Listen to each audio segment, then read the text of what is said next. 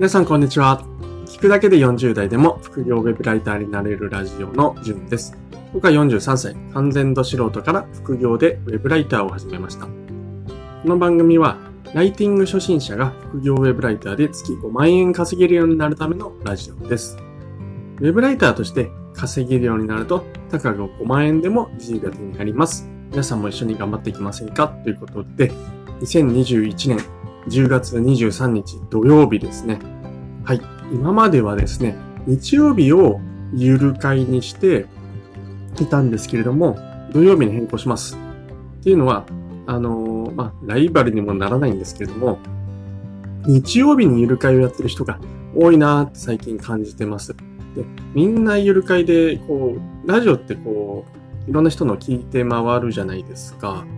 回るじゃないですかって言われてもわかんないですよ。あの、僕はそうなんですね。なので、日曜日、いろんな人の聞いてるとみんなゆる会なんですよね。なんで、僕はあえて土曜日にゆる会を変更しました。はい。なので、えー、今日はゆる会です。ということで、ただまあ、今日話すお話はですね、あの、やっぱり、各技術を身につけると、人生有利になるな、なんていうふうに思ったことについて、えー、つらつらと話していきたいと思います。えー、早速なんですけど、僕はですね、将来、農業とライター、この二足のわらじで生きていきたいなっていうふうに思っているんですけれども、先日、その農業を始めるための研修に申し込みました。で、研修にはですね、審査があって、今年度はすごく競争率が高いみたいです。ちょっと脅されていたんですね。あの、例年、なんか申し込むと大体、こう、よっぽど変な感じじゃない限り、えー、合格するらしいんですけども、今年の競争率はすごく高い。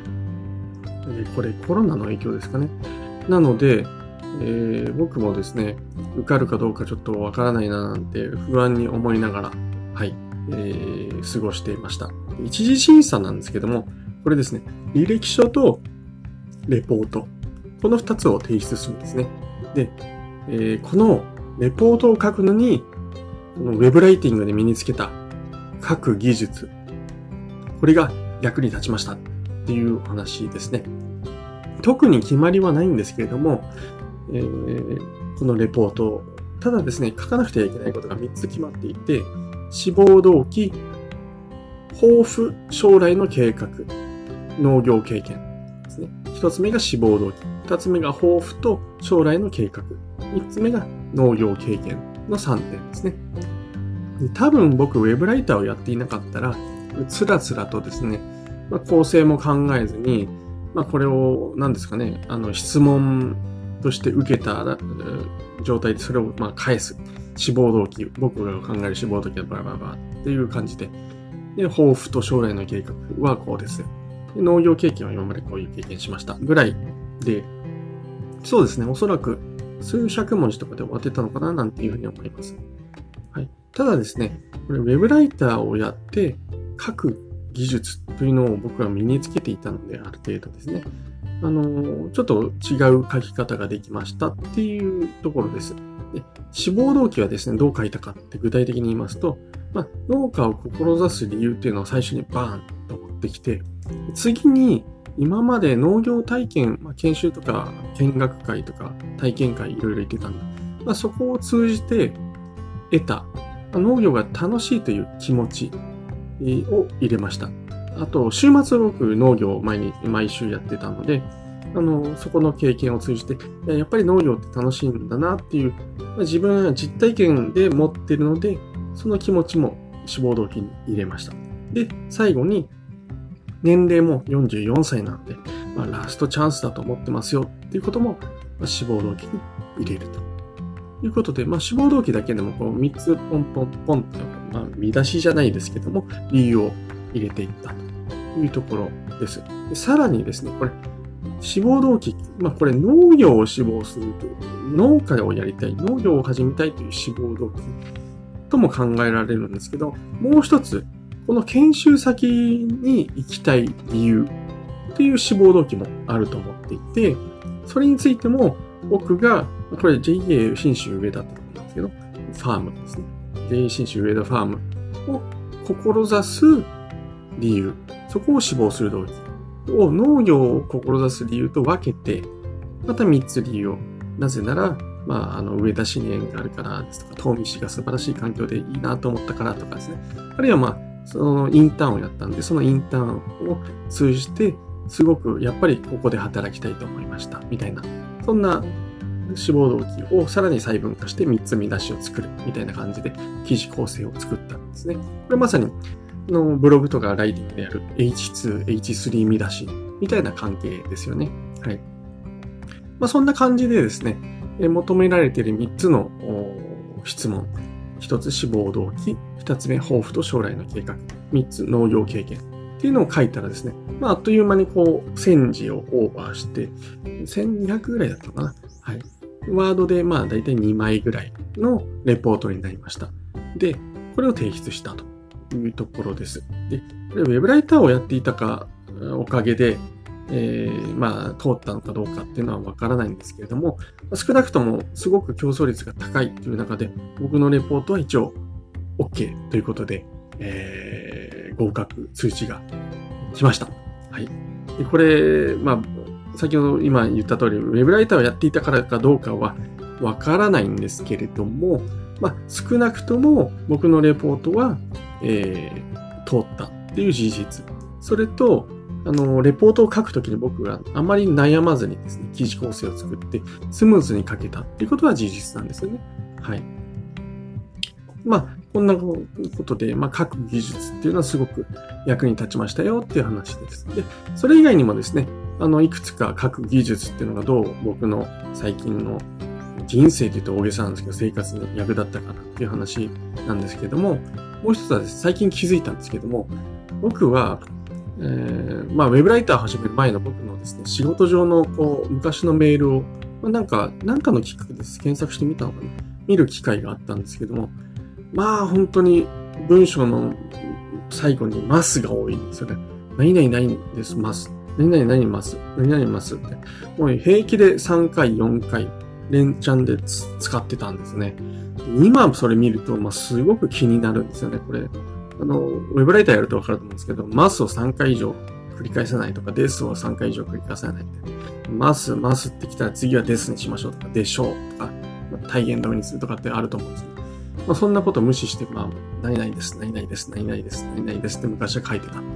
で、これよくよく見ると、お客さんのメールとか、同僚、上司のメールなんかも同じでした。はい。全く、全然ダメですよね。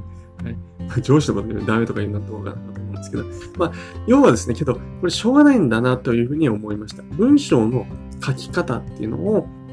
まあ、ちゃんと我々、えー、って学校で習ってないんですよね。はい。なので、あのー、まあ、そんな中ですね、ウェブライティングを、まあ、自分ちゃんと学んで書く技術っていうのが分かってきた。曲がりなりにもある程度分かってきたっていう中で、あのー、自分で言うのもなんですけど、僕のメールって読みやすくなったんですよね。はい。で、実はこれ、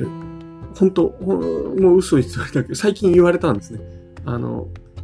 ジュンさんのこのメールって読みやすいですねって最近あの、まあ、ジュンさんと呼ばれてないんですけど、会社では。はい。で、っていうふうに言われました。まあ、すごく嬉しい体験なんですけど、あ、これもウェブライターやってたからだな、なんていうふうに思いました。で、えー、これなんでかっていうとですね、まあ、僕ちょっとメールには工夫をしていて、文章の書き方もそうなんですけども、タイトルとかですね、あるいは書き出しに関してはウェブライターの技術を、あの、まあ、無意識にですかね、まあ、使っていたからかもしれません。タイトルは例えばですね、読んだだけで内容がある程度わかるように、えしております。あるいはですね、後で件名から、ま検索しやすいようにっていうふうに書いてるんですね。これ例えば上司への報告なんかで言うと、〇〇というお客さんがいたとして、〇〇との価格交渉の結果についてっていうタイトルにするんですね。そうすると、あの、まあ、価格交渉だなっていうことと、それの結果なんだなで、お客さんは〇〇っていうお客さんなんだなって、まあ、タイトルからまずわかりますよね。で、検索ももちろん、あの、価格交渉とかですね。で、〇〇ってお客さんで検索できるようにしてあるっていうところで、まあ、タイトルはそんな感じで、えー、書いてます。で、お客さんにメールするときも、例えば2021年10月の、〇〇向け、まあ工場でも何でもいいんですけど、〇〇向けのお見積もり書について、なんていうふうに、えー、書いてます。はい。これで、まあ書き、わかりやすいタイトルになりますよね。はい。で、書き出しなんですけど、まあ書き出しは、まあ、結論ファーストで書くようにしています。これまさに Web ライティングの技術、プレップ法なんかって言うと思うんですけど、の、まあ応用みたいなもんですよね。応用とかもそのままですかね。はい。さっきの例で例えば言うと、〇〇というお客さんとの、まあ、価格交渉の結果、10月から、えー、丸何、10キロの単価を10円の値上げとなりました。みたいな記載ですよね。これを最初にバンと持ってきちゃうんですよね。で、その後に、まあ、経緯だとか、条件とか、まあ、細かい内容を補足説明するっていう感じです。で、これが、まあ、例えばお客さんに対する見積書だったら、あの、まあ、もちろんファイルは見積書添付するんですけど、まずはタイトルの繰り返しになりますけど、まあ、10月からの単価は〇〇になります。先月との差は〇〇です。とか言って、まあ、で、その後に根拠を書いていく、なんていう感じですね。これって本当、まず、まさに Web ライターの技術ですよね。はい。